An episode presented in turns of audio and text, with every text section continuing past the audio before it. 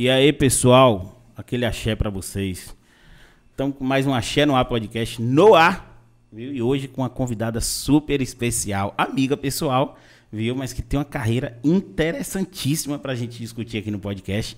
Mas antes disso, eu vou falar de nossos patro- patrocinadores. Não apareceu ali na TV, eu tava esperando aparecer na TV, ó, deixa eu ver. Não, vai demorar demais. a Green Make, aposta esportiva. Você é uma mulher que não tem tempo para isso, mas já vai começar que eu vou lhe ensinar a fazer isso.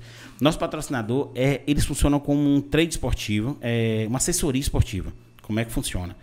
A pessoa gosta de apostar ou tem uma grana e quer investir uma grana, porque a aposta esportiva está dando muito dinheiro, muito dinheiro mesmo, para quem funciona dentro das assessorias. Então não é o cara doido que vai lá dar uma win. Então, assim, o cara que ele quer fazer um trabalho direito com a aposta esportiva, ele vai lá, entra nesse, nesse na Green Maker. Então, assim, galera, entra lá no, no Instagram, vai estar aí na tela para vocês. Entra na Green Make, pesquisa tudo direitinho, entra no grupo gra- gratuito, é o que eu indico para vocês. Então, assim, entra no grupo gratuito, vocês não vão gastar nada e vai acompanhar. Dentro do grupo gra- gratuito, até para conhecer, eles soltam algumas dicas de aposta.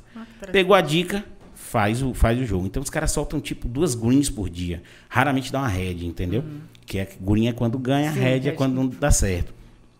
Então assim, a galera, todo mundo que entra no gratuito, com três dias já compra assinatura. A assinatura é simples, é uma assinaturazinha que você paga por mês, entendeu? Para ter acesso ao grupo VIP.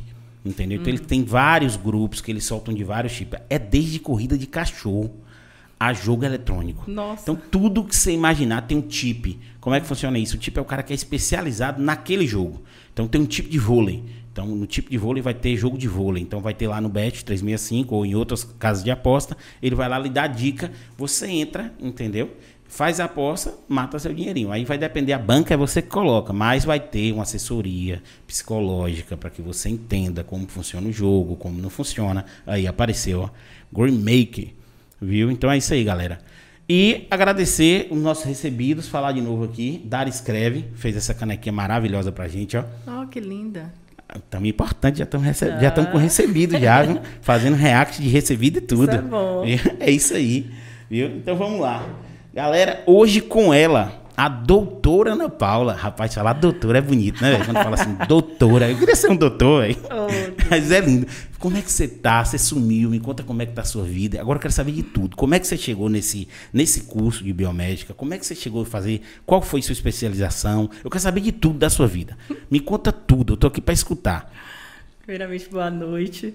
É, quero agradecer o convite, né? Foi, fiquei muito lisonjeada, gostei demais. E nunca, não sabia mais ou menos como se tratava, do que era. E fui me inteirar, achei bem bacana a ideia. Pois é, Alfredo, já tô, tô bem sumida, né? Bem sumida, filha. Esse Covid Desde- chegou, você sumiu. Já tem uns dois anos é, É. Que, a gente, que a gente se viu. Pois é, amigo. É, é tá as voltas, né? Desde a parte da- da- que a gente montou, né? Que estruturou o laboratório, né? De diagnóstico SARS-CoV lá da UESC, eu mergulhei muito em relação a isso e aí realmente assim eu não estou vivendo estou muito assim voltada para isso e as aulas né online também que começaram a gente então é trabalhando o tempo todo Fora isso, assim, é muito assim com meus pais e tal, mas voltando, né, à carreira que você tinha me perguntado, assim, minha mãe é farmacêutica, né?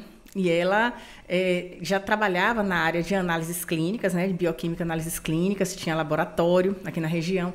E eu cresci, né, vendo né, eh, ela dentro do laboratório, atuando, e aquilo ali, sabe, me estimulou.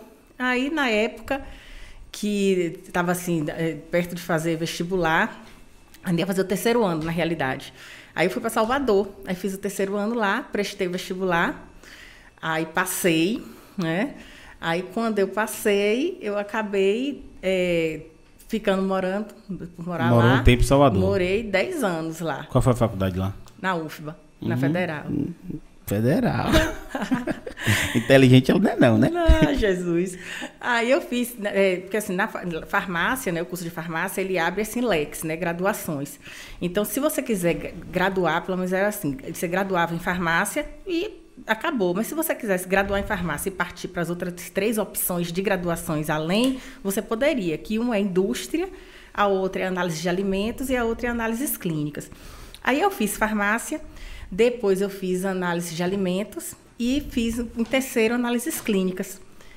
Aí, concomitantemente, como eu já estava, eu já tinha uma, uma, uma, uma, formação, já tinha duas graduações, eu estava fazendo análises clínicas, eu fazia análise, tava, fui concluir análises clínicas durante o dia e à noite eu fazia uma pós-graduação. Eu ia ter aula pela UXAL, já uma pós-graduação em análises clínicas na UXAL. Então, eu estava fechando a graduação e uma pós-graduação concomitantemente.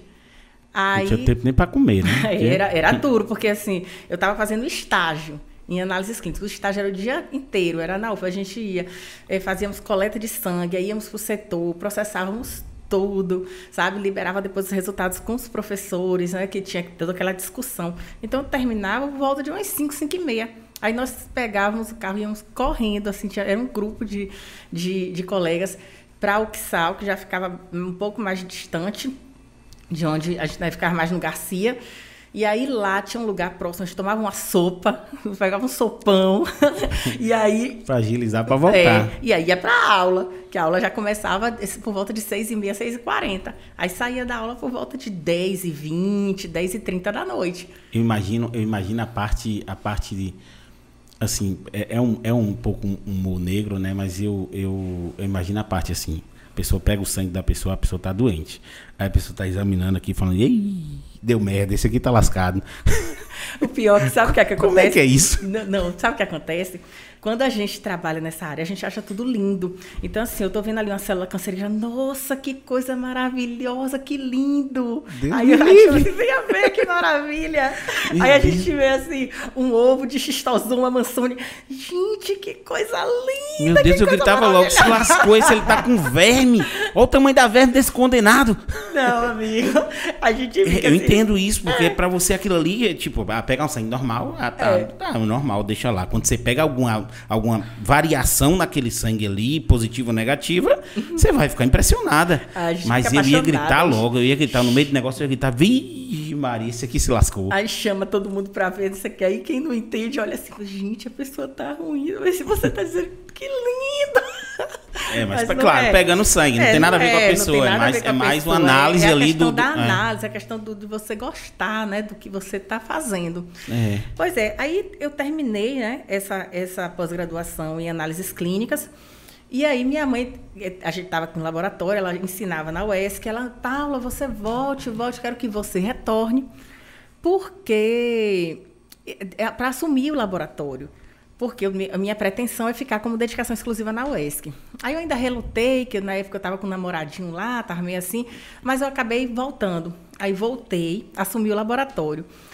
Foi quando apareceu a oportunidade de uma seleção para professor substituto na UESC. Mas é seleção, não é concurso, tá? Essa seleção era para você dar aula, ficar por dois anos, podendo... É tipo reda, né? É, podendo prorrogar por mais dois anos e depois até fazer um contrato, né, por mais seis meses, se fosse o caso.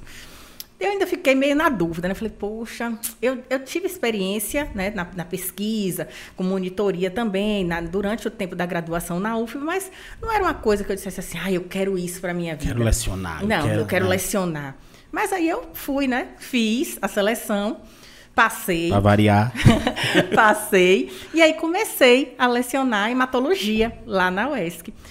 Menina, eu me apaixonei, fiquei assim, apaixonada. Pera, explica o que é hematologia. Hematologia é uma ciência, né, que estuda o sangue. No caso, ele vai estudar o sangue nos seus constituintes, né? No caso, é, as células, os elementos figurados, a constituição, é, no caso, tanto ele vem plasma e vem os elementos figurados. Então a gente estuda desde a fisiologia a parte patológica, né? Entre as, a gente estuda as anemias, estudamos as leucemias, as coagulopatias dentro Maria, da hematologia. É, é, muito estudo, viu, É muito estudo. Mas tá, Sim, tá... e aí? Passou, Ai, já foi lecionar? Passei, e aí comecei a lecionar. Né? Aí fiquei, e aí meu pai e minha mãe ficavam, rapaz, você gosta tanto, tá se dando bem, por que, que você não faz um mestrado? Aí eu ficava na cabeça, não, eu não quero fazer mestrado. Como é que eu vou fazer um mestrado agora? Aqui. Menino, veja aí na UESC alguma coisa. não, eu só quero fazer mestrado se for em hematologia. E aí eu corria atrás, olhava, olhava e não encontrava né, algo. Só que eu fui me envolvendo. No, no, campo de trabalho, eu fui convidada para poder começar a lecionar na FTC. Aí comecei a lecionar na FTC. Adiante, eu comecei a, a lecionar na, na Unime e aí eu, e dando conta do laboratório. Então, assim, minha vida era uma correria, era muito louca, assim, sabe? De, Imagino. a maioria das vezes eu almoçava dentro do laboratório, sabe? No, na, no, na, na cozinha do laboratório que a gente tinha lá, para poder dar conta. Ia dormir geralmente 11, 11 e meia da noite. Foi quando em 2005, eu já tinha saído da UESC, porque meu contrato tinha terminado. Aí apareceu, é, na verdade, assim, eu me enxerguei no mestrado de meio ambiente, porque assim, eu vi que eu, se eu fosse ficar esperando a oportunidade de fazer um mestrado fora e do jeito que eu estava trabalhando envolvida, que isso não ia acontecer. E assim, na época, eu tinha uma mente assim, muito estreita, assim, fechada. Eu, eu enxergava, você falava assim, ah, um mestrado em meio ambiente e desenvolvimento regional. Eu não conseguia enxergar... A amplitude desse mestrado. A né? amplitude né? e a saúde intrínseca dentro daquilo ali. É, o meio ambiente está completamente ligado a essa parte é. de saúde. A, a tudo, né? Quando tudo, você tem é. uma, uma série de vertentes, a turismo, a, sabe? E aí, assim, foi assim, acho que foi Deus que ele botou assim, abriu assim minha visão assim, olha aqui, minha filha. é, é, aquela luzinha que faz bom. Aquela luzinha, exatamente. E aí eu peguei, enxerguei, eu falei assim, não, eu posso fazer na vertente qualidade de vida e saúde, né, linkado ao meio ambiente. E aí eu resolvi concorrer, né, para a seleção. E aí passei. E aí nesse né, nesse histórico comecei a fazer o mestrado. E, e, e, aí, já, já tocando no laboratório? Sim, ainda tocava. Já tinha, tinha terminado as aulas, né? Porque você, o seu contrato tinha já encerrado, tinha mas o, o, o, laboratório super consolidado. É, e, e outra que eu tava, eu continuava com a Unime e com a FTC. Eu não estava já mais na UESC, né? É. mas estava na Unime e na FTC. Então, a bolsa do mestrado era troco de pinga aí. Não, eu não, eu não tinha bolsa, porque eu trabalhava nas outras ah, duas, entendeu? Porque assim, a gente só geralmente só tinha bolsa quando você era dedicação exclusiva, quando não tinha vínculo empregatício. Como eu tinha eu não, não podia receber a bolsa do mestrado. Ah, porque ainda tem essa, é verdade. É... Se você tiver algum vínculo, você não tem bolsa. É. Hoje em dia, ele já tem uma, assim, é, é, é uma possibilidade, desde que tenha uma, uma, assim, uma flexibilização junto com o orientador. Mas, em geral, isso não ocorre. Entendi. Tá? Não pode ter vínculo nenhum. Aí, o que aconteceu? Nesse, nesse interim, eu, né, eu fazendo, eu fazendo mestrado, né? É, é, é, trabalhando com a população do lixão, que aí eu, eu fui trabalhar com bandameiros, né, do lixão, análise é, é, socioeconômica ambiental dos bandameiros, né, de, de Itabuna. E aí eu ia pro lixão direto, ia sempre pro lixão. Aí entrava Cara, na casa, na casa de todo mundo, fazia, é, é, aplicava, né, é, questionário, conversava com eles. depois marcamos a, a, parte de saúde, fiz coleta de fezes, de sangue, fizemos coleta dermatológica, análise da água, meu orientador, professor João Dias Teixeira. É, maravilhoso. Ia comigo, a gente fazia coleta. A gente era, foi uma vivência, uma experiência, sabe, muito assim marcante, né? Porque é triste. É, é tudo, é tudo muito, que choca a gente, tudo é que choca triste, socialmente a gente, é marca demais. Choca. É. Choca demais. Assim, a gente fica, sabe? É, é uma coisa assim que você para, olha e assim, aí você, você já valoriza aquilo que você tem, você passa a valorizar, acho que triplicadamente né? Mas nesse inteirinho, Alfredo, acontecia, né? Nesse, nesse meio acontecia muita coisa engraçada também, que eu ia para lá, já assim, quando eu ia para lá, assim, a gente vai já com uma roupa mais folgada, uma roupa mais assim discreta, né? Botava um boné, botava bota, porque a gente andava é, é, lá por dentro é, do lixão, por tudo que é canto. E aí a gente fazia umas amizades, sabe? De vez em quando eu tava lá, aí chegava um, porque eles têm muito problema de, na época, né? Não sei tem tempo, foi, foi 2005, dois, foi 2005, 2007, até 2007 meu mestrado, né? Então, o tempo que eu tive em campo foi mais ou menos final de 2005 a 2006. Então, muita coisa mudou, óbvio, né?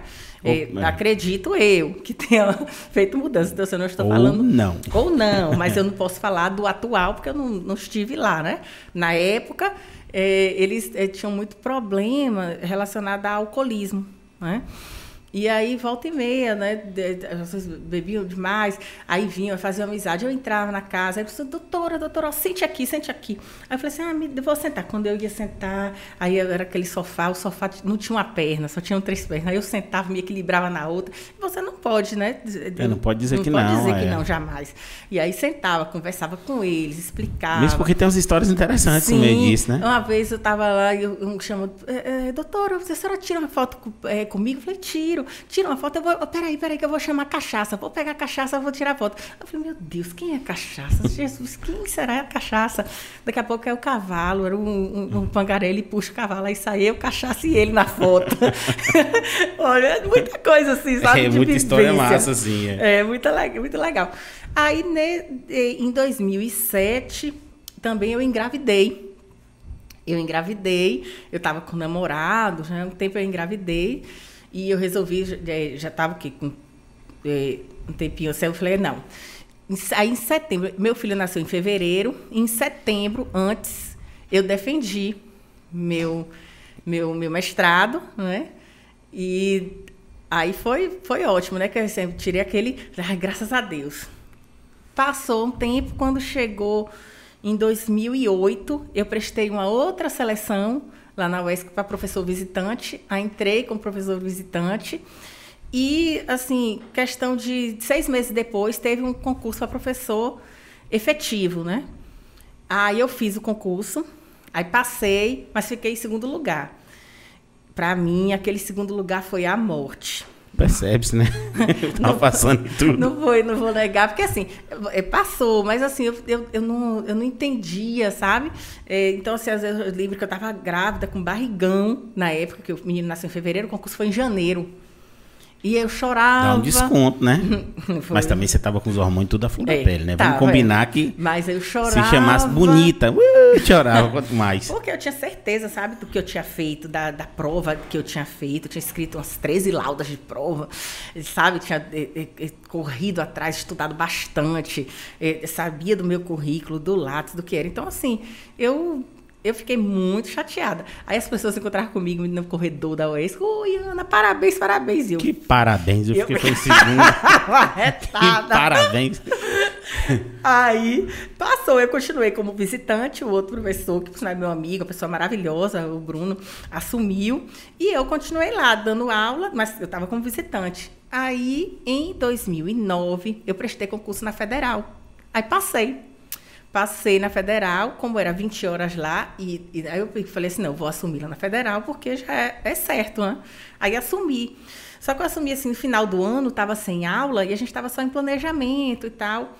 Aí, quando deu a virada, que ia iniciar as aulas, tipo fevereiro para março, a UESC me chama para efetivar. Aí eu fiquei naquela dúvida, poxa, eu fico na estadual, fico na federal, fico na estadual, fico na federal. Mas aí pesou, pesou a questão assim familiar, a questão do meu filho também pequenininho, de eu afastar, de tirar. Aí eu, aí- e também eu já vinha consolidando um trabalho na UESC, assim, eu, eu, eu Já trabalhava... tinha um nome na UESC, Já né? tinha um nome, e assim, desde quando eu entrei na UESC em 2002, eu já, era, eu já tinha assim, eh, eh, me inserido no laboratório de parasitologia. E eu já tinha me inserido também em um programa de extensão, que é Laboratório de Parasitologia Aberta à Comunidade com atividades em campo. E, que sou eu, mais três professores, né? Atualmente somos quatro coordenadores. E nós eh, trabalhamos com comunidades carentes. Então, a gente, nós vamos com os alunos, geralmente de biomedicina, luz de enfermagem, aí fazemos sensibilização daquela comunidade. Depois que fazemos sensibilização, convidamos eles para palestras. Tanto aí tem o grupo das crianças, o grupo dos adultos, onde a gente assim trabalha teatrinho, fantoche, aquela passar aquela mensagem legal, é, é. é, né, de uma educação continuada, mostrando os malefícios relacionados aos parasitas, como evitar, prevenção, né? É, E- que pode fazer, O que, que você faz hoje, assim, só uma pergunta, curiosidade. Hum. Porque a gente vai, é, é, a gente faz um trabalho também de, de nessas comunidades de a minha empresa, né? Por exemplo, é, é, enchente, essas coisas, comunidades carentes, a gente vai vai com, por exemplo, com degustação de chip para fazer essa parte, ação de, de, de chip para poder é, levar tecnologia para esse Sim. pessoal, com internet, é, ligações ilimitadas, essas coisas para o pessoal se comunique, o pessoal entre na internet, para o pessoal faça isso. A gente faz muito esse trabalho, que é o que a gente pode ajudar, entendeu? Que é nome empresa de tecnologia, então a gente É. tem que fazer isso. Mas a gente vê cada coisa. E aí, quando você faz uma sensibilização dessa da sua turma e fala, ó, como é que evita isso aqui? É com isso aqui. Porque geralmente é com limpeza. A limpeza, ela ajuda 90% das coisas, só que o cara não tem essa condição lá que, que você faz? É. Formas de higiene, né? É. Ó, a gente trabalha sempre o quê? Um exemplo, a gente trabalha com, é, muitas vezes, assim, com plantas medicinais. A gente, é, porque a gente, nós não trabalhamos só com educação. Geralmente, quer que, é só fechando. A gente coleta, pega as amostras de fezes deles, levamos para o laboratório, processamos, esse damos é aquele, Esse é aquele que você vê assim, a lombrigona aqui, a lombrigona. Rapaz, é, é, nós pegamos às vezes assim, ele, ele realmente com uma infecção maciça, assim, ó, por ovos de áscaras, de pegar assim 40, 50 ovos no campo, incontáveis. É bem, é. é bem complicado. Então, é, aí nós, depois que a gente dá o diagnóstico, a gente é, faz toda a impressão né, de laudos e tal. Em geral, a gente busca parceria, né? Ou com a Secretaria de Saúde local, ou com o pessoal da unidade é, é de saúde, algum médico, para que possa fazer uma ação concomitante, né? Possa fazer o atendimento. E a gente vem justamente trazendo assim, essa parte, olha o problema da comunidade, depois que a gente já sentiu, né? Já visitou. E aí a gente vai justamente trabalhar com essa profilaxia e com as, as medidas para preventivas. É óbvio que não vai ficar uma coisa 100% por causa da, da, do, da situação né, de, de, de, intrínseca em que ele se encontra. É, ele não tem como sair naquilo que ele vive. Mas é, no momento em que você, que ele vai, que ele trata, que geralmente já é fornecido medicamento, tudo direitinho, e ele trata aquela parasitose, minimiza a carga parasitária. Se você minimiza, extingue, mesmo que ele venha se infectar novamente, mas o fato de você minimizar uma carga parasitária, diminuir por um, um determinado momento, diminui também os, as agressões, né, que vai estar ocasionando aquele hospedeiro, aquela, aquela pessoa, né, que muitas vezes já vem com déficit alimentar, com déficit né, é nutricional associado. E a gente trabalha a mesma forma que tu vai falando da lavagem das mãos, da importância. Então a gente vai pelo menos algumas Conscientizando coisas. o pessoal. É. Levamos é. sempre kits, kits de higiene para poder sortear, para poder dar para eles, às vezes cestas básicas, para poder motivar, né, ensinar, trabalhar. Ah, que legal isso. Em cima disso. Que então, legal sempre... demais. Mas isso, esse é um projeto que você implantou lá ou esse projeto existia na UESC? Não, esse projeto, na verdade, esse projeto, ele é um projeto bem antigo, tá? Ele, ele já tem assim, ele data de antes de 2002, depois ele foi cadastrado na, na Proex em 2010, mas ele é do início ainda de, de, de, de quando é, mamãe é, tá, tava dando, dava aula lá. Da, ela, que legal. É, é o legado. Sim, aí, é. você, aí você optou pela UESC e ficou aqui pela questão da, da, família. Eu fiquei muito na dúvida, Frida, ainda, sabe? É, assim, de, de, em relação a essa opção, porque, assim, infelizmente, a gente tem um problema. Meu pai é docente, ele trabalhou na UESC, né, hoje em dia aposentado. Minha mãe, docente, também da UESC, hoje em dia aposentada. Então, para muita gente, olhava de fora e podia identificar ou achavam. Tá aqui que, por causa dos pais. Sim, ah, tá aqui por causa dos pais. Ah, é, é, é, deve ser o protecionismo. Ah, isso aqui deve ser coisa arranjada sabe? Então isso me feria e me magoava muito, porque eu sabia do, do esforço que eu, eu tinha, do que eu corria atrás, de como eu ia. Na época mesmo que eu estava fazendo mestrado, eu fiz outra pós-graduação na parte de citopatologia, né, de citologia cérvico-vaginal. Então eu sempre Você tem tava... quantas, quantas, quantas pós-graduação? Quantas graduação? Três, né? É. Pós? Pós, ai, só contando. não Pós. sabe, perdeu não, a noção. É porque acho que são as quatro. Porque no meio do mestrado é, vai fazer é, pós-graduação. É, eu fui entre o mestrado e doutorado, e depois do doutorado já fiz várias pós, assim. Eu fiz uma, uma pós em análises clínicas e saúde pública, fiz uma pós-graduação em, Bora contar. É, uma, em citologia. Duas. Aí fiz uma também em hematologia clínica. E fiz a quarta, são quatro, em estética. Saúde estética. Foram quatro. Estética. O mestrado e o doutorado. Foi. Ampliando sempre os horizontes aí. que legal, sim. Exatamente. Aí pronto, aí, mas... Aí mas... eu optei, eu acabei assim, aí quando, quando, assim, quando eu passei na federal, para mim foi como se tivesse assim, lavado minha alma. Porque assim, é, gente, eu, eu, não tenho ninguém me protegendo na Universidade Federal da Bahia. Como é que eu passei no, no concurso lá, entendeu? Tinha outras pessoas concorrendo comigo. Então, isso para mim foi assim, como se eu tivesse até para mim mesmo, sabe? Para eu me sentir melhor comigo mesmo, em termos de, de, de é, ser capaz de, não, não tem ninguém que eu conheça aqui, ninguém me viu, ninguém sabe quem eu sou, e eu passei. Aí, a partir daí, só que pesou muito essa questão do meu filho pequeno e da família, do trabalho, que eu, desse trabalho que eu acho bonito, que eu gosto, entendeu? Da, da do, do laboratório de parasitologia, do nosso programa de extensão. E aí eu acabei optando realmente de ficar na UESC. E assim, eu não me arrependo, sabe? Eu gosto muito de lá, tenho um amor, uma paixão, assim, pela, pela universidade. E aí fui galgando é, nesse interim. Fiquei, né, é, é, dando aula. Quando chegou em 2011, surgiu a oportunidade de prestar seleção para um doutorado. Foi engraçado isso, menino. Conta. Porque, assim, é, é, foi um Dinter, né?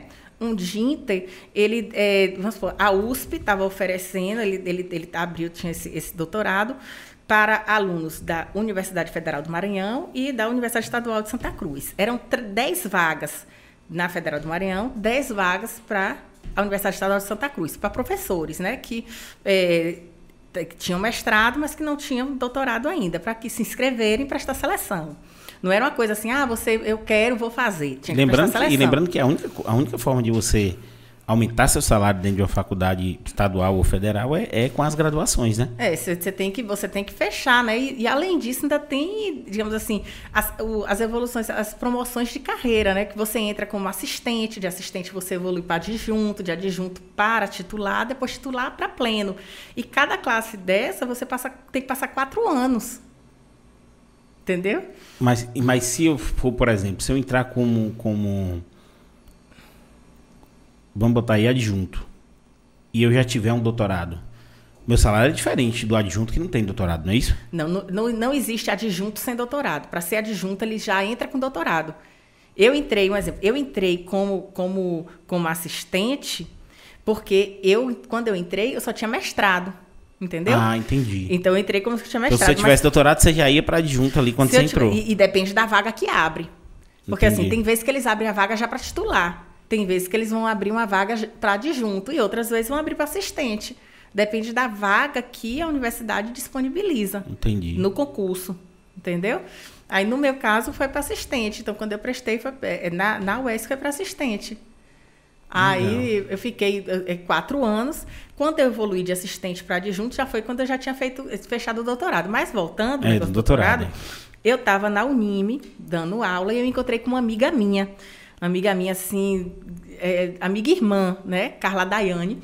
E aí Carlinha falou assim: Paulinha, ô oh, meu amor, não sei o quê, aquela, aquela coisa. Você tá sabendo, você vai fazer a prova? Eu assim: que prova? A prova, a prova de inglês que vai ter, é, é a seleção que, vai, é, é, que é necessário. Eu falei: como assim, menina? Não, porque para se inscrever no doutorado, para poder fazer a seleção do doutorado, precisa de uma prova de inglês, você precisa ter uma prova de proficiência com nota 8, no mínimo nota 8. Eu falei: meu Jesus, eu não estava sabendo nem desse doutorado, que dirá dessa prova, prova de inglês. Me lembro. E aí, como é que você se virou? Aí eu falei assim, aí eu vou querer fazer, eu vou querer fazer. Eu ia dar uma, uma eu tinha uma banca e tinha uma prova, uma, uma aula marcada prática para o sábado. Desmarquei tudo, marquei para outro horário. E aí isso foi quarta-feira. Eu cheguei da Unime, a primeira coisa que cheguei em casa, café, café, café e tome-lhe a estudar inglês. Aí eu vi de onde era a prova, né? Do, é, da a, a, escola e comecei a baixar as provas pela internet, olhar mais ou menos os textos, como é que eram, não sei o que tal. E fui, chegou sábado, eu lá, toda bonitinha. Já tinha me inscrito fazer, fazer a prova no IEL. Aí fiz essa prova, prestei a prova, tinha vários professores, todo, vários professores da UESC, muitos fazendo. Aí passei de primeira, de falei, oh, graças a Deus. Aí consegui, né? Com uma prova de proficiência, com nota 8, aí eu consegui prestar a seleção para o doutorado. Que já é uma já é uma triagem que eles fazem é, ali para saber. É uma triagem. É. Aí, aí, nessa seleção aí vai vai para entrevista, né, com os cinco é, três professores da USP, mais dois de lá da UESC, essa é, apresentação de projeto e tudo. Aí passei. É, na época não saiu, é, assim, mas me disseram, a coordenadora, depois que eu passei, assim, em uma, em uma, em uma colocação muito boa. Eu falei, para quem não sabia, nem. nem inglês ia, estudar nos últimos dias, tá bom demais. Mas tá bom demais, eu me dei bem. Aí foi ótimo, aí nesse, nesse, eu fiz o, o doutorado, né, entre 2011 e 2014. Quando chegou em 2014, eu já trabalhei com criptosporídeo em creches, né, de, de Itabuna. Trabalhei 40 creches, né? E aí a gente fazia tanto para as de fezes das crianças, como a parte de criptosporídeo. E aí, depois eu voltei, fiquei uns seis meses lá na USP, fazendo a parte do estágio doutoral. Ia, ia, as aulas geralmente aconteciam no Maranhão. A gente se despencava daqui, meu Ai. filho, para poder pegar, pegava um voo, assim, uma malha aérea horrorosa, para poder chegar no Maranhão, ter uma semana de aula, uma semana inteira. Era manhã, tarde e noite, porque manhã e tarde era aula sentado, pá, pá, pá, pá. Quando saía seis e meia, sete horas, a gente ia pro hotel íamos para o hotel, era um grupo, assim, a vaga que falei que eram dez, mas só passaram, só passaram sete. Ficaram só sete e três vagas foram perdidas, né? não, não, não foram preenchidas. E aí íamos nós sete para esse para o hotel, sentar. E aí ou ia para um quarto de um, ou ia para o quarto de outro, para poder estudar. E aí estudava até meia-noite, uma hora da manhã. O, o, mestrado era na parte era voltado para a saúde pública. Como eu, minha formação é farmacêutica e a formação de todos os outros que estavam comigo eram enfermeiro, eles tinham, eles eram da enfermagem, eles, eles tinham um, digamos assim, uma certa vantagem. Uma né? vantagem né? grande nessa área, porque eles vivenciavam e eles estudaram muito isso durante a graduação, e eu não tinha. E eu sempre, assim, eu fui muito de não gostar é, é, de ficar por baixo, sabe? Em questão é, assim, Todo mundo até agora percebeu. eu gostava de correr atrás, sabe? De não ver assim, ah, eu, eu vou. Eu não queria ser medíocre, não queria ser uma coisa mediana, eu queria fazer uma coisa bem feita. Então eu lembro, assim, muito claro que várias noites, minhas, minhas amigas, eu dividia o quarto com mais duas, elas iam dormir, e aí eu pegava um travesseiro, colocava na porta, assim, do banheiro sentava, encostava e ficava estudando. O professor mandava fazer uma resenha, mandava fazer coisa de, de, um, de um, determinado artigo, escrever uma coisa. Então, assim, para eu ter um entendimento melhor, para chegar ao nível deles, eu precisava ler. Mais. Eu precisava ler, às vezes, três, quatro artigos para me embasar, para poder chegar e, e formatar aquele conteúdo. E aí eu ia dormir três, três e meia da manhã, à base de cafeína, tenho que dizer estudando para poder justamente, sabe, é ter o teu acompanhamento. Então, assim, foi tudo com, com muito esforço. O projeto do doutorado foi em quê? Foi justamente criptosporídeo. Ah, explica pra gente o que é isso. é uma, é uma Eu sei, só pra deixar bem claro, é. eu sei, gente. É pra vocês que não entendem, entendeu? Porque eu tô entendendo tudo. É um protozoário. Mentira, não sei não.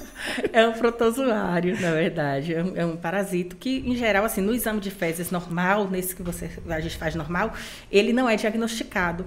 Mas ele tem uma relevância muito grande em pacientes, assim, imunossuprimidos ou que tem um sistema imunológico ainda baixo. Então, assim, onde é que a gente vê muito acometimento, um comprometimento, melhor dizendo? Paciente HIV positivo, né? HIV barra AIDS é, pacientes, é, crianças, porque estão com seu sistema imune ainda em construção, ainda se formando, né? indivíduo transplantado, que faz utilização de imunossupressor. Então, a gente tem né, é, alguns é, idosos, às vezes, que já está com o sistema imune, tem, tem um comprometimentozinho do sistema imunológico. Então, você pode ter né, então, acho que quando a gente verificava, a gente eh, fazia coleta de fezes, trabalhou com crianças. Eu já tinha trabalhado com HIV anteriormente, aí fui trabalhar com crianças de creches.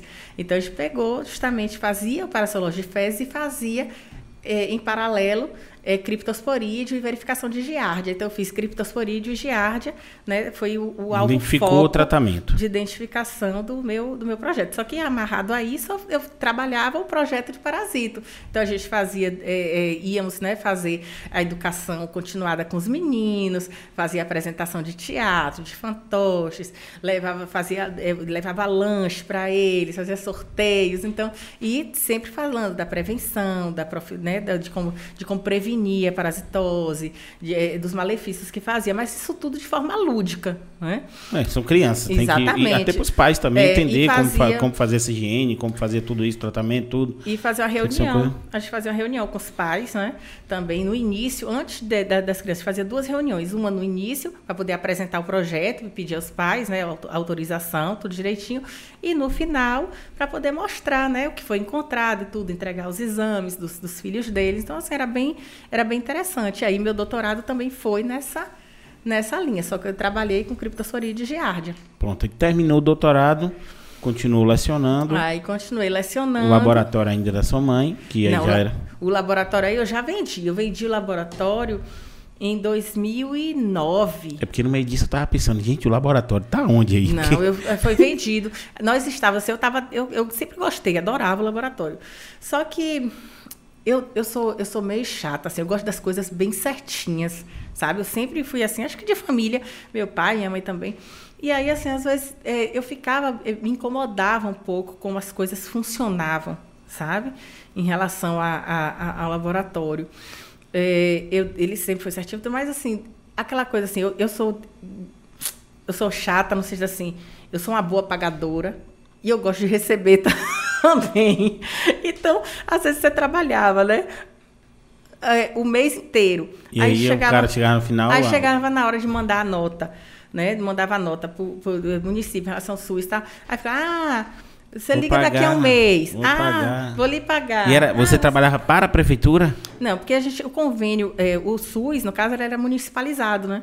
É, então ele pagava, é, pagava pelo, pela Secretaria de é, Saúde, né? Exatamente. Aí, Aí, na Secretaria de época- Saúde atrasa. é, aí na época atrasava, a gente recebia um mês depois, quando era um mês depois, aí manda nota, aí mandava nota. E aí não você ficava ligando, de ficava caixa, parecendo que você estava que devendo. É, é. Você ficava devendo, você ficava, e aí, vai sair? E aí, vai sair? E aí tem aqueles funcionários, eu não gostava de deixar meus funcionários, é, ah, eu só posso lhe pagar quando o SUS sair. Eu não dizia isso. Eu pegava meu dinheiro da UESC, eu pegava meu dinheiro da Unim, de outros locais, e, e, e, e pedia empréstimo, às vezes, à mamãe, a papai, para poder cobrir o salário deles, para eles receberem em dia, porque eles não têm nada a ver com isso. Sabe? Eles têm contas a pagar. Se É. eu, eu, eu pago atrasado, eu não vou pagar atrasado com juros. E eles têm é, cartão que rende juros, outras coisas mais. Eu acho isso injusto, acho isso incorreto. E isso foi apertando meu coração. E como eu estava muito apaixonada para a área acadêmica, estava me dando bem, tinha me encontrado, gosto dos meus alunos, me dou bem, tenho uma relação boa dentro de, eh, de sala de aula, gosto de, de passar o conteúdo, gosto de ensinar. Eu acabei resolvendo, né? Eu falei assim, ó, não dá para ficar conciliando muito tempo isso aqui. Se eu vou para essa área mesmo do doutorado, vou, porque nessa época eu tava, eh, eu, eu não, não tinha entrado no doutorado ainda, eu estava entre o mestrado e o doutorado. Tinha terminado o mestrado, mas não tinha iniciado o doutorado. Tava cuidando do seu filho É. e, e, e na, na, nessa parte de lecionar e dos laboratórios. Do laboratório do, É. do- da, da UESC. Aí eu, aí eu resolvi vender o meu laboratório. Aí vendi, né? Vendemos direitinho. Acho que foi assim. Eu, eu sinto saudade? Sinto, porque eu gosto da área de diagnóstico, eu gosto de conversar com o paciente, gosto de saber as coisas, gosto de identificar, mas é, acho que foi uma É, decisão que muito dá, acertada. né? Tem hora que não dá. Foi uma decisão muito acertada e, sabe, eu, eu tenho, eu- é, graças a Deus, eu não tenho arrependimento em relação a isso. Eu sinto saudade da minha equipe, que eu tinha uma equipe muito boa que trabalhava comigo, né, funcionários assim maravilhosos, que eram verdadeira família, sabe, aquela equipe assim que vestia a camisa do Dá o laboratório. é. Dava Literalmente dá um sangue. é, dar o sangue. Então, mas é, vida que segue, né? É. E realmente eu, eu me encontrei. Quando eu acabei, eu acabei o doutorado, beleza, já foi em 2014. Continuei, fiz a promoção de carreira, aquele memorial, aquele imenso que a gente tem que fazer, a banca, e fiz a promoção de carreira, passei para adjunta, fiquei dois anos como adjunta, evoluí, fiz a progressão para adjunta B. E continuei, só aí saí, saí da FTC, saí da Unime, né, pedi demissão e fiquei só na UESC. E hoje é dona da UESC. Oh, Jesus! Nem que eu quisesse. Nem que eu quisesse. E depois disso tudo, eu sou Ai, dona da UESC. Sim, aí hoje só tá na UESC. Só tô na UESC. Sim, agora eu quero, agora eu quero saber se na UESC hoje, relacionado ao coronavírus, que eu tô super interessado nesse assunto do coronavírus, o que foi desenvolvido lá no coronavírus, porque eu sei que tem uma coisa muito importante entendeu? Pra gente assim, e, às vezes o pessoal não sabe o que tá acontecendo aqui do lado, É. entendeu? Pra isso, muita gente não sabe. É verdade. Na- é, porque em março, né? Em março, quando estourou a pandemia, eu estava retornando da República Dominicana. E aí, eu estava de férias, voltando, as aulas iam começar dia 16, eu estava em férias até dia 18. Eu cheguei, mas cheguei assim, sabe, naquela angústia. E aí eu me deparei com a situação da suspensão das aulas na UESC, não ia começar as aulas na UESC, com essa suspensão, com essa, essa, essa crise, né, sanitária. Essa- Eu, eu, eu, eu acho, só interrompendo um pouco, foi, foi muito estranho como tudo aconteceu. Porque assim, estourou na Itália, estourou em alguns lugares. A gente falou, pô, que isso tá acontecendo? Morrendo gente, não sei o quê. Tá, meio que foi coisa de filme, sabe? Filme que você vê um negócio acontecendo assim, você fala, meu Deus, e se acontecer zumbi? Aconte... E você fala, de repente, demite todo mundo da empresa. Vai parar a empresa. Não vem mais para a empresa. Não, você fala, ué, o que está acontecendo? Porque assim, não passaram pra gente da maneira que tinham que passar. Gente, é um vírus assim, assado, a gente vai ter que fazer isso, aquilo, não sei o quê. Isso eu acho que o nosso governo é muito ruim com essas coisas. E não foi só o Brasil, não, É, não, foi todo outros. mundo. Eu acho que foi tudo. Esse, nesse lance do coronavírus, não teve referência de cuidados. Não teve referência de dizer, ó, alguns países se despontaram, países que foram mais claros com algumas coisas e tal. Mas assim, foi muito estranho como tudo aconteceu.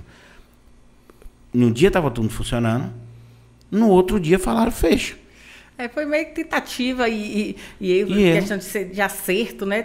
Na, na tentativa meio intuitivo, porque no início, né, foi bem bem complicado.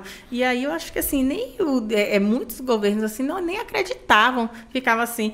Eu mesmo no início eu achei que não fosse chegar aqui no Brasil. Eu olhava assim, e achava aquilo ali tão distante como a gente via, vezes assistia determinadas, né, é, é, é, situações de endêmicas, né, que acontecia. O ebola foi um países. deles, entendeu? Pois é, estourou já- em alguns lugares, no Brasil segurou. Algumas coisas aconteceram fora e a, a, a, a gente não sofreu tanto com H1N1.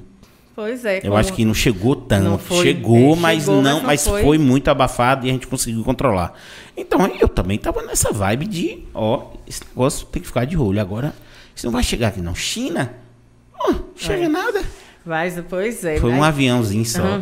Que ba- uma pessoa que bateu e brum, incendiou tudo. Nessa, nesse interior, aí eu comecei, e me- a pessoa que eu tinha viajado, um, um colega meu, que tinha sido até aluno da gente na UESC, ele estava na Caixa Econômica, gerente da Caixa Econômica, e, em Brasília, e ele estava com um grupo, né, fazer, mon- montou um grupo para poder tentar movimentar para fazer um laboratório de campanha. E aí eu comecei a participar, e trabalhando, trabalhando, fazendo projeto, fazendo projeto, e tentando. E, paralelo a isso, estava um grupo de professores da UESC que também, sabe, é, engajados na tentativa de ver o que a UESC poderia fazer em prol né, relacionado à pandemia, porque todos os exames relacionados a, a eles todos eles iam para Salvador, não tinha lugar nenhum daqui da Bahia que fizesse o RT-PCR. Depois de um- algum tempo, foi que foi descentralizando um pouco, mas um pouco, assim, de público que eu estou falando, tá? É de estrutura pública, de laboratório público. Então, a- a- o pessoal da, do LACEN em Conquista, depois começou a fazer, e Piauí, entendeu? Aí foi mais ou menos mais nesse... E sem contar que antes- demorava uma vida para sair o resultado, Pois é, né? antes. É, e, e não era nem culpa do Lacen. O Lacen estava sobrecarregado demais. Eu fui fazer treinamento lá, Alfredo. Nossa! Eu fiquei assim, abestalhada, abismada, como é que eles aguentavam. Era assim, ó, 24 horas, e chegando, e chegando e saindo, chegando e saindo, chegando e saindo na mostra o tempo inteiro. Era coisa assim. Porque o governo recrutou esse pessoal, esse pessoal privado para poder fazer isso, não foi? Ou eles estavam fazendo por, por conta própria? Não entendi a Não, pergunta. o governo, o, governo pegou essa- esse pessoal privado para fazer esses exames, não foi? Não, isso aí é do LACEN, do Laboratório Central Gonçalo Muniz, que eu estou falando. Esse aí, é do, é, é- é- é- ele é todo é, é laboratório público. Ah, ele é todo público, né? O privado, um exemplo, tem laboratórios privados que eles passaram a fazer, mas eles tinham que ter um credenciamento dado pelo LACEN do mesmo jeito. Ah, entendi. Entendeu? Porque eu sei que teve alguns laboratórios públicos, privados que estavam fazendo teste para o governo. É. Entendeu? Mas eu não sei como funcionou isso. Agora, a, a dificuldade, a dificuldade é porque assim, não é um teste é, é, comum, é um, um, um- um- teste que trabalha com, assim, com aparelhos específicos, né, que são de alto valor. O expertise, no caso do trabalho também, de, da execução, não é qualquer um. Então, fazer uma amplificação, a questão da extração de RNA, todo o laboratório que requer para se trabalhar, ele tem um nível de, de, biossegurança, tem que ser NB2, tem que ter o fluxo específico. Então, isso tudo requer um preparo. Então, Não, tudo. E assim, e foi tudo muito solto, porque foi. assim, eu fico imaginando, eu sou, eu sou meio doido assim em relação a essas coisas. Fico, quem, quem foi que falou que o exame de, de coronavírus tinha que pegar um pedaço de, de contonete desse tamanho enfiado no cérebro da pessoa para poder coletar. E aí, aí teve até uma, uma cientista brasileira que, que mapeou o DNA do, do, do, vírus, ela foi a primeira a fazer isso, entendeu? Então, assim, cada dia vai surgindo informação nova e a gente que está aqui, leigo, totalmente perdidão, você fica assim, só, ô, oh, oh, meu Deus, e agora? Faz o que com isso? Tá entendendo? Porque para você ver um negócio desse, você vai, você, você tem uma noção de tudo que está acontecendo ali. Entendeu? Que você é especializado em muita coisa disso. Pra gente leiga aqui, o cara fala, uma brasileira mapeou o, o DNA do vírus e fala, e agora? Faz o quê? Você fica esperando e ninguém te conta. Entendeu? Pois é. Ninguém conta. É porque é muito, é, é, é, é são muitas informações. Até hoje, nós temos assim muitas informações que ainda estão surgindo, coisas novas que estão surgindo, comportamentos diferentes em relação a, a, a, ao desenvolvimento, à evolução, digamos assim, do, do, do, vírus no nosso organismo. Então, é, não, é, não é tão simples. É, é um vírus novo. Né? E tem muita coisa. Se você pega assim, a quantidade de publicações, engraçado, né? E, e assim, interessante isso, não é engraçado, que um exemplo, quando a gente pega assim artigos, ah, vou escrever um artigo, você pega publicações, você diz assim, ah, vou pegar publicações dos últimos cinco anos de Covid. Não, você tem que pegar, eu, vou trabalhar, eu pego, eu pego, eu não posso ser de um mês. Tem que ser de um mês, dois meses, entendeu? E aí tá, tá arriscado você pegar coisa errada, porque assim, é... grávida pode tomar vacina. Anuncia hoje. A grávida pode, tem que tomar vacina. Corre as grávidas para o posto de saúde. No outro dia, para de tomar vacina em grávida que não pode. Gente, já foi um monte de gente agora faz o quê? Você tá entendendo? E assim, e só fala para. Ninguém fala. Para porque o efeito é esse, esse e esse. Então tem que fazer isso aqui. Não pare as grávidas tudo doido. E agora? E agora? Como é que faz? Como é que faz? E pronto, só isso. E assim, eu acho que falho. O governo da gente falhou demais demais com isso. Muito, entendeu? Muito estudo ainda. Eles às vezes veem alguns casos que acontecem aí ficam medo, não, vamos parar e para, para poder eh, estudar melhor, para ver realmente do que se trata, para ver se tem associação com vacina, se não tem associação com vacina. Então são muitos, né, estudos que Você acha que você acha que esse pessoal, ele trabalhou trabalharam muito na tentativa e erro? Com o coronavírus, porque assim, a gente sabe que ninguém certeza, teve certeza de nada, entendeu? Ah, superfície pega, depois superfície não pega, entendeu? Foi muita coisa assim. E aí cria-se um equipamento na Itália, um balão, esqueci o nome que chegou no, no Eu sei, conquista. Lembro. Cria aquele balão, aquele balão serve, aí depois já não serve, aí depois serve de novo, entendeu? Traz para cá para o Brasil. Aí pronto, aí fica insumo de vacina, vai briga e aquela coisa. Existe, e aí falando com uma pessoa especializada, não que você seja virologista e não. tal, mas você, você tem essa noção. Mas assim, se eu perguntar para um virologista hoje assim, existe algum procedimento que poderia ser feito para melhorar ou não agravar tanto a situação? Existe esse procedimento ou realmente tinha que ser a lá, a lá caralho, que nem o pessoal fala, entendeu? Tocar os aralhos e, e ver como vai funcionando? Não, na verdade é porque é, o, que, o que existe, o que a gente precisa de imediato é assim, identificação dos, das pessoas contaminadas e isolamento da pessoa contaminada. Porque muita gente que estava contaminado, não sabia que estava contaminado, e por aí propagando. Isso aí, aí é aumentava. Isso, aí é isso. Cada vez mais. Uma pessoa passava para cinco. Entendeu? Então, isso foi crescendo. Outra que muita gente, até hoje, até hoje, Alfredo, eu vejo assim, é, é as pessoas que sentem alguma coisa, ah, estou com a garganta aqui arranhando um pouquinho, acho que eu estou com a diarreia, às vezes, ah, não, mas não é nada não, não tem nada não. Quando você faz, dá positivo. E aquela pessoa já passou por um monte Entendi, de gente. Exatamente. Porque Entendeu? o correto, na minha visão, leiga e ignorante, na minha, na minha visão é o seguinte. Coronavírus chegou. Testa todo mundo.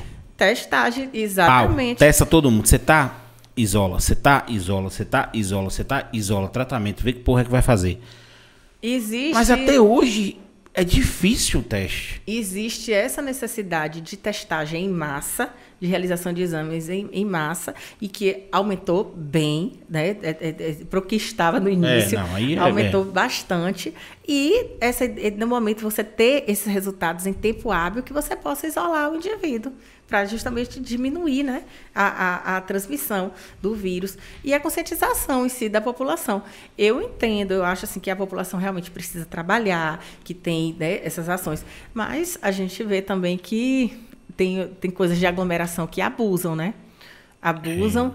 E aí, assim, essa abusividade acaba levando né, a um comprometimento em relação ao. Eu, eu, eu entendo, eu repudio isso mas eu ainda fico olhando assim de longe, falando, porra, eu não faço, mas eu acho que. Eu talvez entenda esse cara. Porque assim, ó, ó a minha visão. E mais uma vez, eu sou ignorante, viu, gente? Mas assim, ó a minha visão. Fecha tudo. Todo mundo em casa. Mercado fica aberto. É, serviços essenciais fica aberto. Beleza. Ali na minha cabeça, na minha cabecinha burra, eu pensava o seguinte: beleza, serviço essencial vai ficar aberto Aquela pessoa do mercado, ela vai para dentro de casa e ela contamina uma pessoa. Então, assim, qual é meu plano de ação primeiro? Se o serviço essencial ficar aberto, eu tenho que tocar vacina no povo do serviço essencial. Eu não sei se isso funcionaria, mas assim, tá, vamos testar todo mundo do serviço essencial, porque assim, fecha tudo. Aí no instante, ó, tá beleza. Só que a galera não entendeu que nas datas comemorativas, se fechar, a galera foge para algum lugar, porque o povo tava ficando doido. Aumentou, assim, eu não vou dar número porque eu costumo falar que eu tirar número da bunda, mas assim, mas é, aumentou consideravelmente o número de de de, de, de estresse, é, suicídio, é, várias outras coisas. Sim, sim. Violência de, doméstica. violência doméstica. O que teve de casal engravidando o que teve. E eu fui um desses. O que teve de casal engravidando. O que teve de casal separando. O que é. teve de anomalias, coisas fora do, do, do, do, normal dentro da relação, foi demais. E aí, fecha. Aí, nesse instante, o pessoal abre. Aí você tem um, um, um presidente que ele tava negacionista, entendeu? E aí, tá, não vou nem entrar nesse negócio de, de, de política, assim, em, na, sua, na sua fonte, mas ele tava negando, entendeu? E, e aí a galera não sabe se vai, não sabe se fica, e fica. Aí chega um determinado momento, o cara olha e fala: Quer saber de uma? Eu vou ir pra rua. Entendeu? Claro. Não acho isso certo. Uhum. Eu acho que o fato de, ah, beleza, eu, eu vou dar uma volta na praia sozinho, ou com, com minha namorada, ou, ou com um amigo, beleza. Mas a galera aglomera. Muito. Aglomera pra ver doer. Você viu Réveillon mesmo, você via assim, festas que você ficava assim, abismado. E aí, mesmo mostrando números para essa galera, o povo continua fazendo. Aí eu acho errado. É. Aí não é presidente, aí não é governador, não é prefeito, não é nada. É a população brasileira que não tem noção das coisas. Infelizmente, assim, as pessoas tendem a acreditar e a seguir aquilo que elas acham mais fácil e ou aquilo que elas querem. Então, se você tem de um lado um falando para você fazer uma coisa e tem do, do outro um outro falando para você fazer outra coisa, você vai o quê? Porque eu me identifico e segue, entendeu? É o que a gente tem visto, infelizmente, né? Mas, Mas... É, e, é, e é muito estranho isso, porque você vê, por exemplo, o nosso presidente investiu muito em cloroquina, né? Investiu demais nessa, nesse, nesse, nesse remédio e é um remédio que cientificamente falando ele não tinha uma base ainda de estudo para que dissesse que ele poderia ajudar ou não e depois surgiram várias, várias bases de estudo dizendo que ele não servia entendeu Exatamente. mesmo assim foi investido muito nisso é isso que eu digo assim e se não fosse se parasse e se não gastasse esse dinheiro com, essa, com esse negócio e gastasse em teste. E se, ah, mas só que a gente fica no e se e a gente também não sabe. É uma interrogação, Entendeu? né? Na verdade, a pessoa estava às vezes estava na tentativa de acertar, mas estava errado. O ruim é você permanecer e é. continuar mantendo o erro, né? Isso é que é ruim. Mas aí, voltando... Pronto, vamos voltar. Quando eu estava falando para você, tava, a gente estava tava aquele grupo da UES tentando né, ver o que, meu Deus, o que, é que a gente pode fazer? Aí uns achavam que devia mandar aparelhos é, é, é, é para o LACEN, outros achavam que não, que tinha que ver como é que fazer. Eu sei que, no final das contas, acabou reunindo quatro professores, eu, mais três, e uma outra servidora também, é, é, também de lá da UESC, gerente de laboratórios. E aí nós vimos essa possibilidade de é, adequar a estrutura física de um laboratório de pesquisa, o LAFEM, para transformar em laboratório de diagnóstico. É completamente diferente. Né? Aí nós fomos fazer, pedir a norma técnica, eu, eu, tinha, eu tinha, escrito um, um, e-mail, né, tinha mandado é, um e-mail para o LACEN, solicitando que eles me encaminhassem né, o, o que é que era necessário para credenciar né, o laboratório é, da UESC como é, parceiro né, do LACEN para a realização dos exames. Eles mandaram a nota técnica direitinho, com tudo que era necessário. E aí a gente começou a trabalhar. Juntamos assim, tivemos apoio da reitoria, tivemos apoio de, do, do Arapiaú também, que, que é, nos ajudou financeiramente para que pudéssemos pegar os equipamentos, fazer manutenção. Alguns professores emprestaram alguns equipamentos também. E fizemos toda a, a adequação da infraestrutura física, né, da parte de, de aparelhagem, é, é toda é, é, revisada, né? Que precisa fazer a manutenção, troca de filtros, tudo. Depois disso, fui eu e mais a outra, foi uma professora, né, a professora Bianca, e eu para Salvador. Ela foi primeiro, depois eu fui fazer o treinamento lá no LACEN para poder pegar toda né, a, a logística. Por mais que você, sabe, você sabe, é, você sabe fazer, ah, sei, mas o processo é diferente. É. E você tem que pegar desde assim, a introdução de um exame no, no, no, no programa deles, né, do GAL, que é o gerenciamento de ambiente laboratorial, como para puxar um resultado, lançar uma ficha, como é que você faz uma rastreabilidade daquilo ali, como é que você recebe a amostra, como é que você identifica. Então, assim, foi, é uma logística pesada, sabe? Dentro do, do laboratório, para você fazer essa identificação e esse controle. Então, a gente, é, e além disso, quando voltamos, tinha que preparar o laboratório todo assim, de certificação porque precisava vigilância sanitária, alvará de vigilância sanitária do laboratório, porque tem o alvará da UES, que é diferente. Para diagnóstico, tem que ter o alvará do laboratório.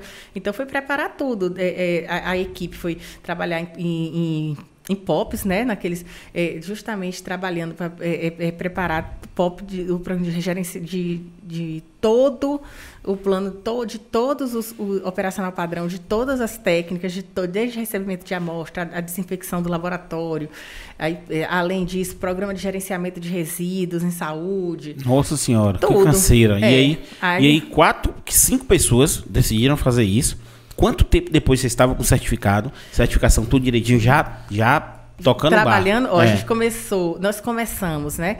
Final de março eh, para início de abril, foi quando a gente começou a trabalhar mesmo, né? Porque eu, eu cheguei, começamos abril, vamos começar. E aí, trabalhando, trabalhando, trabalhando, é, treinamento, ainda teve um, um painel às cegas que o Lacen, quando eu voltei, eu trouxe esse painel para a gente fazer né, 10 amostras. E aí, se tivesse certo, aí o Lacen credenciava. Então, um testezinho, é um né? teste, é, claro que fomos não é fácil assim não, é. Aí fizemos, vamos testados, aí saiu o credenciamento.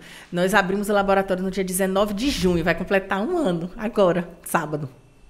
Cara, que legal. Então, desde 19 de junho, vocês estão pegando, coletando essas amostras e fazendo testes aqui na UESC. É, nós não coletamos. Como é que funciona? Ah, entendi. O LACEN é, manda. É, não. Inicialmente, inicialmente, nós recebíamos... É, é a proposta era... A gente estava trabalhando somente com hospitais. Por quê? Porque a, a extração...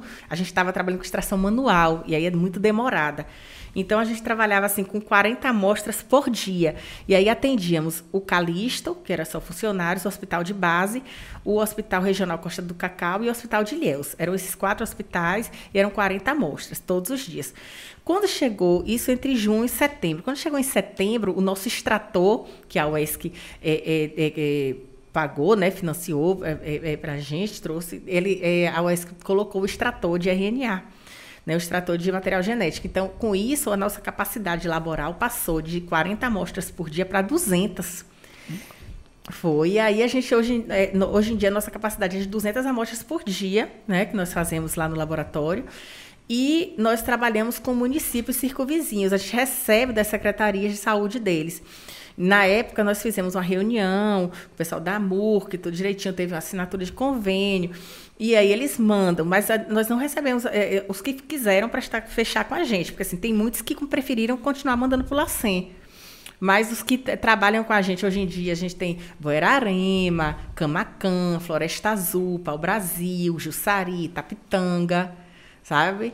É, o a, a, Hospital América Camacan, o pessoal de Mundo Manuel Novaes manda pra gente também. Cara, vocês não estão dormindo, As né? amostras. Não, dorme também hoje em dia. É. E aí, nesse inteirinho, nós conseguimos também, fechamos um, um, um convênio, né? Participando dos laboratórios de campanha do Ministério da Ciência, Tecnologia e Inovação, é, é, barra FINEP, e aí nós fomos contemplados, porque assim, a gente não tinha dinheiro para nada. Era aquela coisa assim da cara e da coragem. O Lacem foi muito sincero. Começou com a ideia e a boca é, de me dê. Me dê isso, me dê aquilo. O Lacem foi muito sincero. Assim, a UESC não tinha como bancar, porque as é. techs é, é caro, é muito caro. É. Né? Então, ele, ela já tinha bancado, ela já, já tinha é, é, é, comprado o extrator. E é, nós não tínhamos essa, assim, não, vamos tentar, né? Vamos ver o que a gente consegue. Tem um, aí conseguimos entrar justamente, são, eram é, é as universidades que participam são federais, só tem a gente de estadual. Que, que, participa, são 13 ao todo, e aí nós recebemos um financiamento, né, um valor só para compra de insumos, e tem uns bolsistas né, que também são, são pagos via FINEP, que por sinal vai até agosto. a bolsa a gente ainda está correndo atrás correndo atrás para conseguir pra mais. ver se é, consegue, consegue um financiamento para pagar essas São quantas pessoas bolsas. envolvidas no projeto hoje?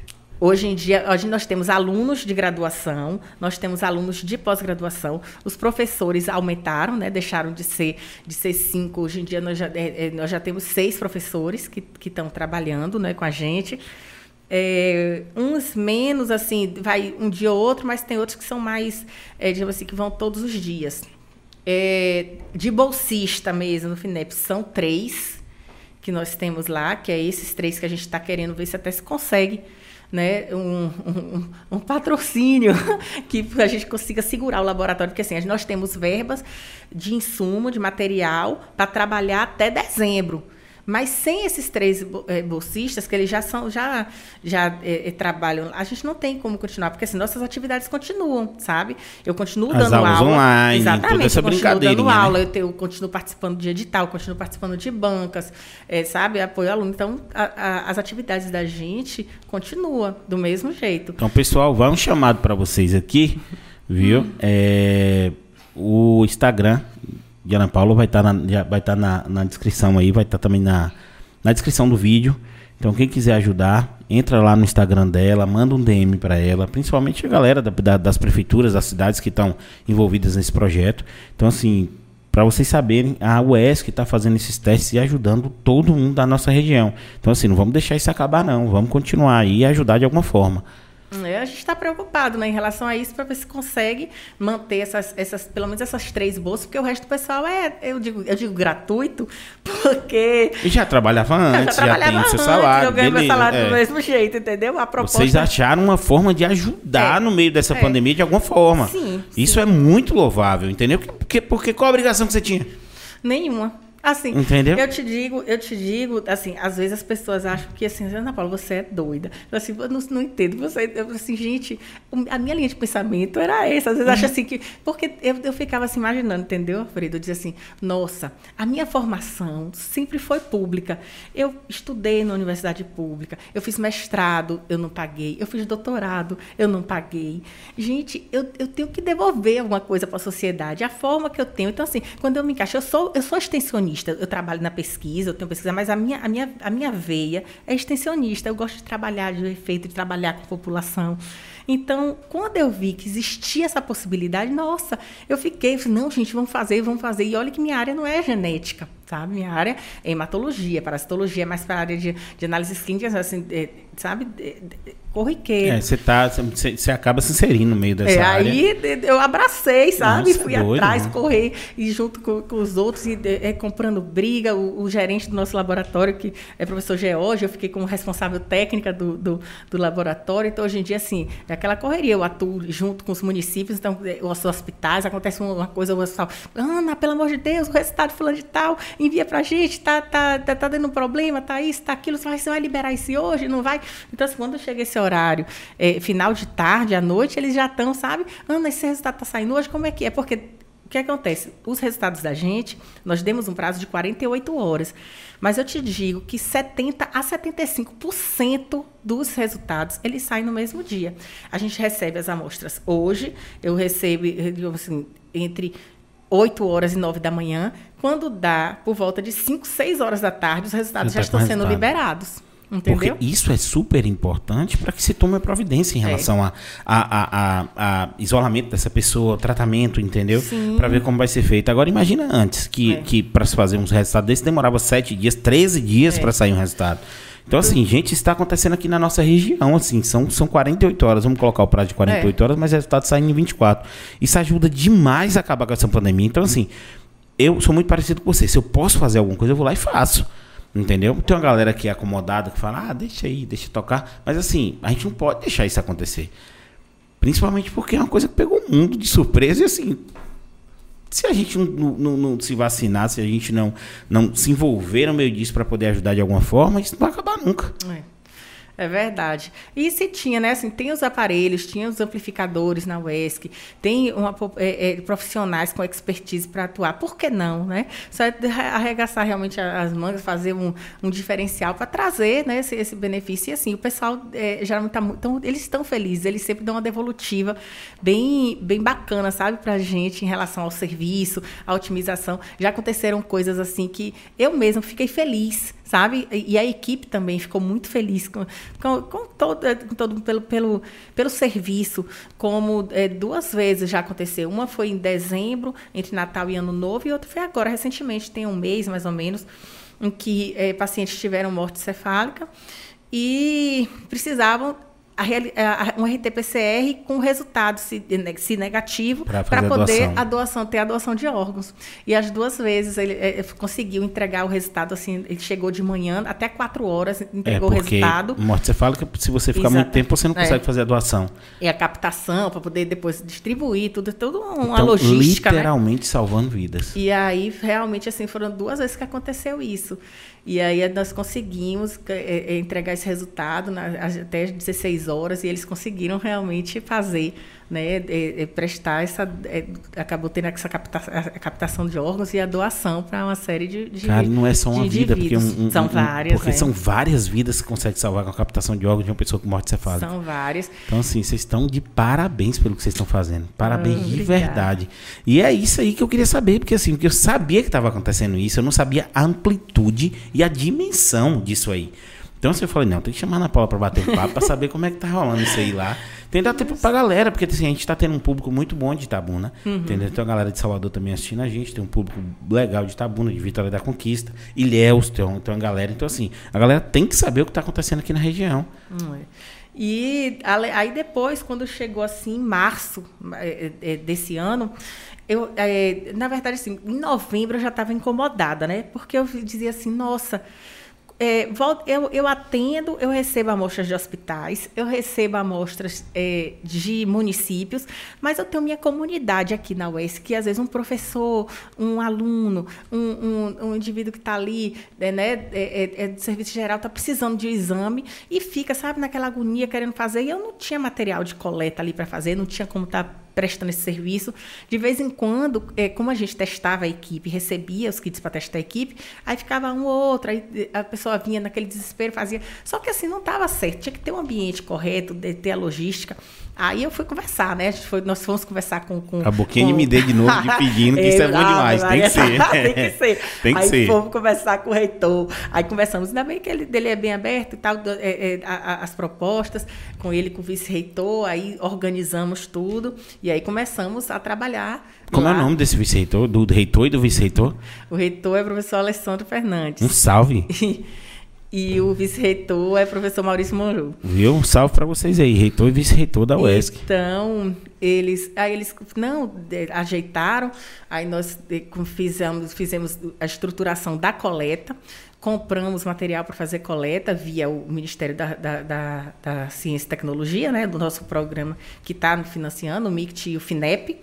FINEP, aí fizemos essa compra de material e, e junto, minha filha, a gente encontra-se anjos, né, eu digo, e o pessoal abraça. Então, tem um, o pessoal, a equipe da UDO, aí eu agradeço até hoje, que é, é, professora Lília Marta, que coordena, então, comprou junto, sabe, para preparar o link, aplicativo, direitinho, aí colocamos na página da UESC, hoje em dia, assim, quem trabalha na UESC, né? Tanto o terceirizado, como o, o professor, o docente, como o discente, como os aposentados, eles podem realizar o exame. A gente tem cotas, né? Não é uma quantidade assim inadvertida, mas geralmente é de segunda, terça e quarta. A gente faz coleta, são poucas amostras, mas são 50 por semana, né? 20 dia de segunda, 15 terça e 15 na quarta. Começou desde quando? Desde março. Mas. Você atestou praticamente todo mundo. Mas entendeu? já é uma grande assim, valia. Então, Principalmente assim, as pessoas que estão com sintoma, é que isso. levam para lá para serem isoladas, isso é de extrema importância para não se contaminar o ambiente. Então, às vezes, tem é, é, o pessoal de lá mesmo, ah, que está com sintoma, e vai e faz, a gente já dá, libera o resultado. Um professor que às vezes precisa fazer uma viagem, o pessoal que precisa fazer assim, uma cirurgia, de, de- então vai, realiza também. Entendeu? Então, assim, eles agendam no aplicativo com agendamento, aí já pega o comprovante e já chega lá com o comprovante, aí faz a coleta, aí já, com isso a gente já, já requisitou bolsistas, né? Já tem alunos bolsistas que trabalham com a gente nessa coleta. Então, Cara, assim. nada é um mandou, não. O negócio, que- é, o negócio é arrumado, foi- aplicativo, é, É. app, é tudo isso. Cara, que legal, velho. E assim, a gente não fazia ideia de que estava acontecendo. Esse tipo de coisa tem que ser divulgado. E não é para ser divulgado para dizer, ah, eu tô me engrandecendo com isso, não. Não, é para ser divulgado porque tem que ser divulgado. Porque é um trabalho que está sendo super importante aqui na região. Entendeu? Que perguntar para um dos meninos aqui, vocês sabiam o que estava acontecendo? É, já foi testado pela UES? Já. É, Christian, Christian trabalha lá na UES, que esse já foi testado? Já foi testado, sim. Inclusive, eu trabalho cadastrando o pessoal do LaFem. Tá vendo? O pessoal do Covid aí, o cadastro. Pois Ué, é. tu trabalha com ela e eu não sabia. Bonita aí, ó. É, porque. O É. pessoal, por exemplo, o pessoal que é terceirizado, eles não conseguem acessar o aplicativo, porque eles não têm número de matrícula. E aí a gente encaminha, né, Christian, para ele, aí ele vai fazer todo esse cadastro, colocar e-mail, colocar tudo, para que a gente tenha acesso ao nome dele. Ah, rapaz, agora eu tô entendendo. Quando eu falei minha Ana Paula, porque eu conversei com você e eles não sabiam, Sim. né? Falei, fechei a agenda com você e ele tá, "Pô, essa professora é massa demais, pensa uma mulher inteligente e não sei o que, falando, e eu nem me toquei. Eu não me toquei, agora que eu tô me tocando, entendeu? Que ele trabalha lá e que ele já conhece em relação a isso. Cara, que legal, velho. Massa. Pois E- é. Eu sei que ó, é, nós já fizemos mais de 16 mil exames.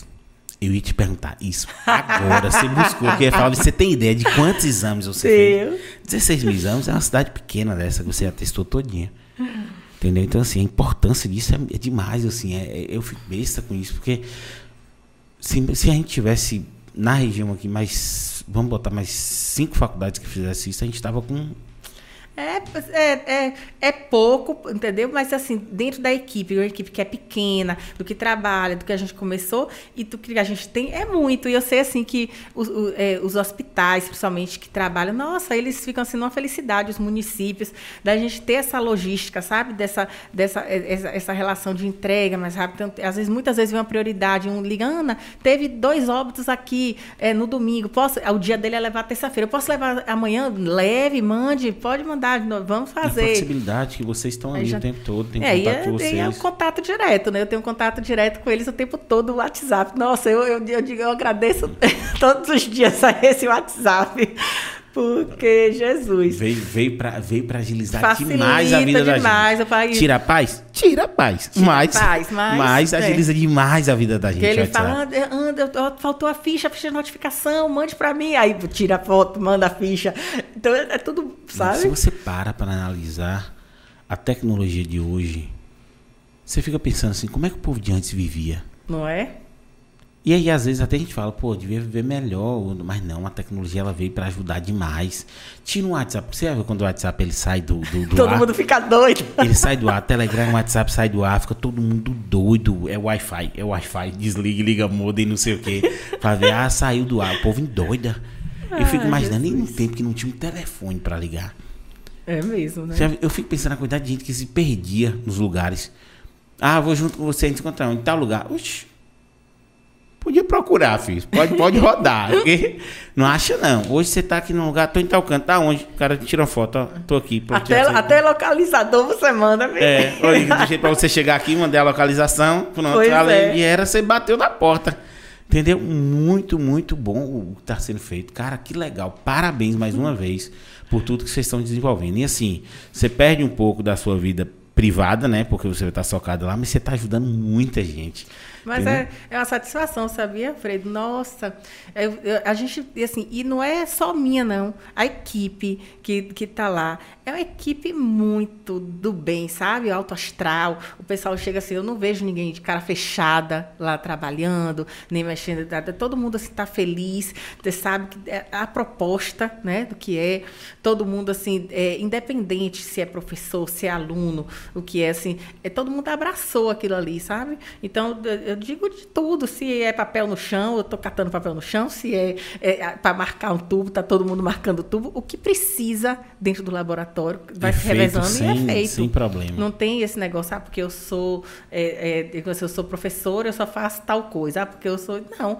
É, recebe a amostra e etiqueta a amostra e vamos lá e leva. Então, todo mundo, sabe, tem essa, essa, essa logística, essa, esse enxergar, esse, o cuidado né, com, com o paciente, o cuidado com a amostra, a verificação em, em, tempo integral, essa devolutiva que a gente tem o tempo todo. Eu pego uma amostra, eu vejo a amostra está com o nome de um jeito, tá, eu estou entrando, quem é, cadê, oh, o nome todo está assim, esse número não está batendo, como é que é? Aí, é? Tem toda essa logística, sabe, de rastreabilidade, de verificação, o tempo inteiro. Tem Cara, que, que legal, todos véio. os dias. Que legal, que legal. Show de bola que vocês estão fazendo lá. Foi muito acertada essa entrevista contigo, entendeu? Essa conversa contigo, para saber o que está acontecendo aqui na região. Muito bom mesmo. Oh. Então, assim, só para só pra, pra, pra gente contestar. Meu Deus do céu, eu tô, eu tô eu tô gago. Contextualizar. Exatamente, minha doutora. Muito obrigado. doutora. Eu me engancho é. com essa palavra também de eu, vez em eu quando. Dou, eu dou umas enganchadas de vez em quando. Que misericórdia. É normal. A gente tá fazendo gravado. A entrevista vai sair amanhã 8 horas. Sim. Entendeu? Mas a estrutura que a gente tem aqui é pra live. Eu não vou estender muito, porque eu quero te chamar novamente hum. para o ao vivo. Porque aí essa galera vai estar tá, do laboratório, vai estar tá participando, vai estar tá perguntando, vai estar tá, interagindo com a gente. Então eu vou deixar um pouquinho para depois, porque eu quero você aqui depois. Então, assim, muito obrigado de verdade por ter vindo. É, eu quero que você diga, eu quero que você deixe as suas considerações finais, entendeu? Principalmente agradecer essa galera que está te ajudando, entendeu? Pode falar nome, pode falar patrocinador, pode falar o que você quiser, o palco é seu, entendeu? Porque, assim, o trabalho que vocês estão desenvolvendo aqui está muito bonito. Entendeu? Assim, foi uma surpresa saber a dimensão disso tudo. Agradecer de verdade a galera que está comprometida a fazer tudo isso aí por a gente, porque de certa forma vocês estão ajudando. De certa forma, não, vocês estão ajudando a gente a combater esse vírus que acabou com a vida de muita gente que está ceifando a gente é. devagar, entendeu? Então, assim, palco é seu, é fala aí o que você quiser. Ah, eu só quero agradecer demais, né, a, a oportunidade, primeiramente acho que não pode faltar né, o agradecimento a Deus, que é sempre, é divino sempre. acima. Deus, ele está na frente. Ele está na frente de tudo, né? De que nos, nos possibilitar né, a realização desse trabalho, tocar o coração né, das pessoas em relação a comprar a ideia, tá? É, junto, mas aí vem, né, a, a nosso reitor, nosso vice-reitor, quero agradecer a minha equipe, que é maravilhosa, o professor Jorge Albuquerque, que é nosso coordenador do laboratório, maravilhoso, agradecer a professora Bianca Maciel, a professora Sandra Gadelha, a Milene Melo, que é nossa gerente de laboratórios, que nossa, nossa é, é, ajuda a gente de todas as formas, também a, ali dentro, o professor Lauro Juliano, o professor Renato Fontana, que se, se integraram à equipe mais tarde, mas eles estão com a gente lá também, dando uma força. As nossas, os nossos bolsistas, a Ellen, a Amanda, Iris, o Fabrício, é uma equipe ótima, sabe? O Murilo, eu fico com medo até de esquecer, são tantos nomes. Não, mas pode ir falando que se for lembrando, Nossa. a galera que quer esquecer algum nome vai saber, vai entender é, que é muito nome, é, entendeu? Mas muitos. a equipe, quando fala equipe, você tá dentro. É. Pois é, os bolsistas de extensão, é, como a Laine, o Tiago, a Beatriz, tem o pessoal da coleta, que é a Beatriz, a Ana Clara, entra aí é, é, a Adriele, é, é, muita gente. O Luiz e a Pérola já, já, são, já fazem estágio curricular com a gente. Olha. Pois é, vão ser futuros biomédicos e optaram por fazer o estágio curricular conosco lá. Então, assim, é, é, é uma, uma, uma, galera boa, sabe? De trabalhar, que tá ali, lá, o Luciano. Então, é, e era pequenininho, começou restrito, e depois foi ampliando. Hoje em dia, a gente já tem, né? E agora mesmo aprovei uns bolsistas de, pesquisa para poder ir trabalhar com a gente lá também. Então é, é bem É, a bacana. equipe só vai crescer com esse trabalho que vocês estão fazendo maravilhoso. Tomara que dê tudo certo. Tomara Amém. que Deus abra os caminhos assim de vocês. E toda vez que vocês precisarem de alguma coisa, alguém vá lá. Deus toque o coração de alguém, alguém vá lá e tem, ajude tem- vocês. Tem, tocado, viu? É. tem tocado que a gente tem assim, eh, as coisas têm andado. É, nossa, o pessoal ajuda demais, sabe? Quando a gente precisa, o pessoal mesmo, é, é, se é da UDO, se é o pessoal que precisa fazer algum tipo de conserto lá, né? de- da parte de material, de serviço, eles, sabe, compram, vão, ajuda também. É, é bem bacana. Tem o sabe? pessoal da tem- manutenção também, que tem que Sim. ter uma manutenção preventiva, é, né? O pessoal, o, pessoal, o pessoal da manutenção, eles sempre estão lá. Acontece alguma coisa, te liga para a central. Jorge, socorro aqui! Fico imaginando quando a máquina daquela para, o desespero que é, Nossa, porque tem que é. entregar tudo muito rápido. Tem, É mas a gente fica assim louco. O pessoal da UDO, que é do- da, da Central de Informática, vivem loucos com a gente. Porque já aconteceu, às vezes, os computadores assim, não são novos, né? São computadores um pouco mais antigos. E às vezes dá problema, não liga. Aí sai o professor George com esse computador debaixo do braço, correndo para poder ir na UDO. Chega lá, aí leva, aí olha. Resolve na hora, o cara tá lá fazendo outra coisa, aí para tudo para resolver isso. Eu tô lá com as etiquetas, que a gente precisa imprimir as etiquetas de um código de barras, precisa imprimir tudo tabela, toda essa ter, é. identificação precisa. de- E quando a internet falha? Ah, o- Quando falta luz? Ai, oh, criatura. É É, é loucura isso, loucura. né? Mas é isso aí, filha, assim, Mas tá parabéns. tudo é. certo, graças a parabéns Deus. pelo tra- tra- trabalho que você está desenvolvendo lá, e, assim, parabéns para toda a equipe, para a reitoria que vem ajudando aí, comprou a ideia, parabéns para o pessoal que está ajudando, parabéns até para as prefeituras que toparam. é. Arapiaú, o Instituto Arapiaú, eles, eles ajudaram bem a gente na, na- no começo. Eles, forneceram uma, uma, uma quantia que ajudou a gente a poder fazer todo esse remanejamento do- dos equipamentos. Foi, bem bacana. Né, a- é, é, nesse, nessa fase inicial, né, a pessoal da FINEP aí, né, do Ministério da Ciência e Tecnologia, que é- participamos desse, dessa, desse programa de laboratórios de campanha. Então tem que só agradecer mesmo. Beleza. Pessoal, é isso aí, viu? Vou dizer para vocês, a entrevista sai amanhã, às 8 horas. Então, é como eu sempre digo, segue a gente nas redes sociais, no Instagram, segue lá, curte, comenta. No YouTube, se inscreve, ativa o sininho, comenta, curte e compartilha. E é isso aí, vamos ficar por aqui. Um abração, muito obrigado e é nóis. Valeu. Obrigada.